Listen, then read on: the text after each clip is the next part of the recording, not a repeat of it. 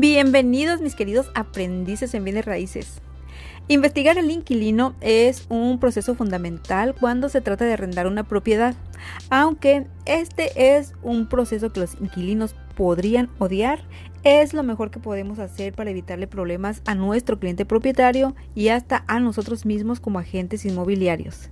Y hoy te voy a compartir tres elementos del proceso de investigación para un cliente arrendatario que no pueden faltar en tu solicitud de arrendamiento.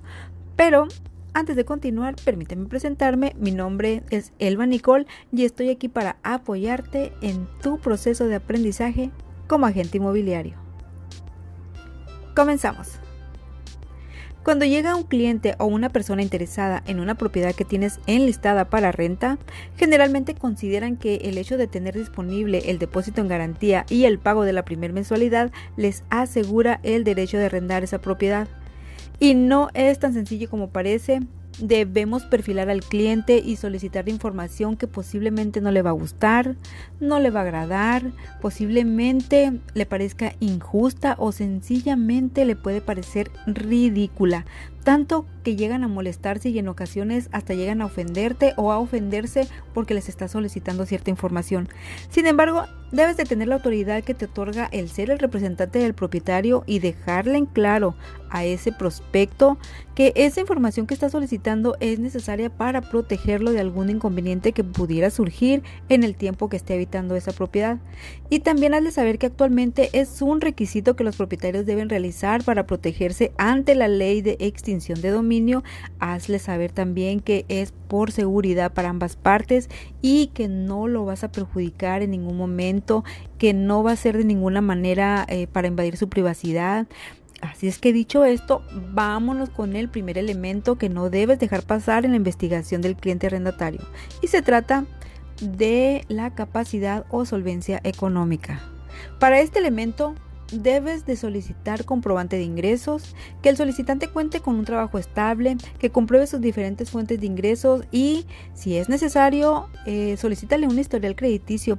Este último debe ser obviamente con autorización de él en caso de que tú lo quieras tramitar y si esto te parece exagerado, debes pensar como una empresa y no como un consumidor. Recuerda que estás representando los intereses de un cliente que ha contratado tus servicios inmobiliarios y debes de proteger sus intereses. Y vámonos con el elemento número 2 que debes que no debes dejar fuera en una solicitud de arrendamiento. Y estoy hablando de eh, las de solicitar referencias personales. Debes de solicitar por lo menos dos referencias personales que, eh, que, sean localizables y que tengan una ubicación para hacerlo. Solicítales información y antecedentes personales del prospecto, Elimina cualquier duda que te haga pensar que esa persona está involucrada en algún tipo de delincuencia, ya sea por medio de negocios ilícitos, de mercancía, de armas, de trata de blancas o que haya delinquido anteriormente. Lo mejor es solicitarle una carta de no antecedentes penales, la puedes tramitar con facilidad, es muy sencillo hacerlo y con esto puedes dar tranquilidad a tu cliente propietario en este punto. Y vámonos con el tercer elemento y este se trata de el uso que se le va a dar a esa propiedad, ya sea habitacional, comercial o mixta.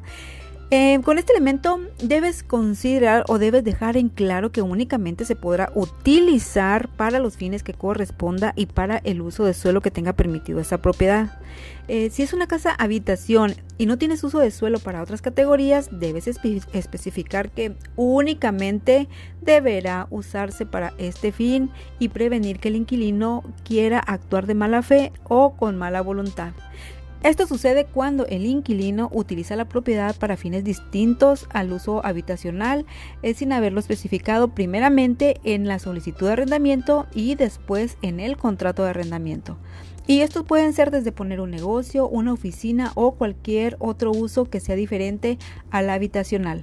Por mencionarte algunos ejemplos, puede ser de usarlo como bodega, pueden eh, usarlo para cuidar niños, para cuidar adultos mayores, para usarlo como un prostíbulo y este último, aunque parezca mentira, es muy común que suceda.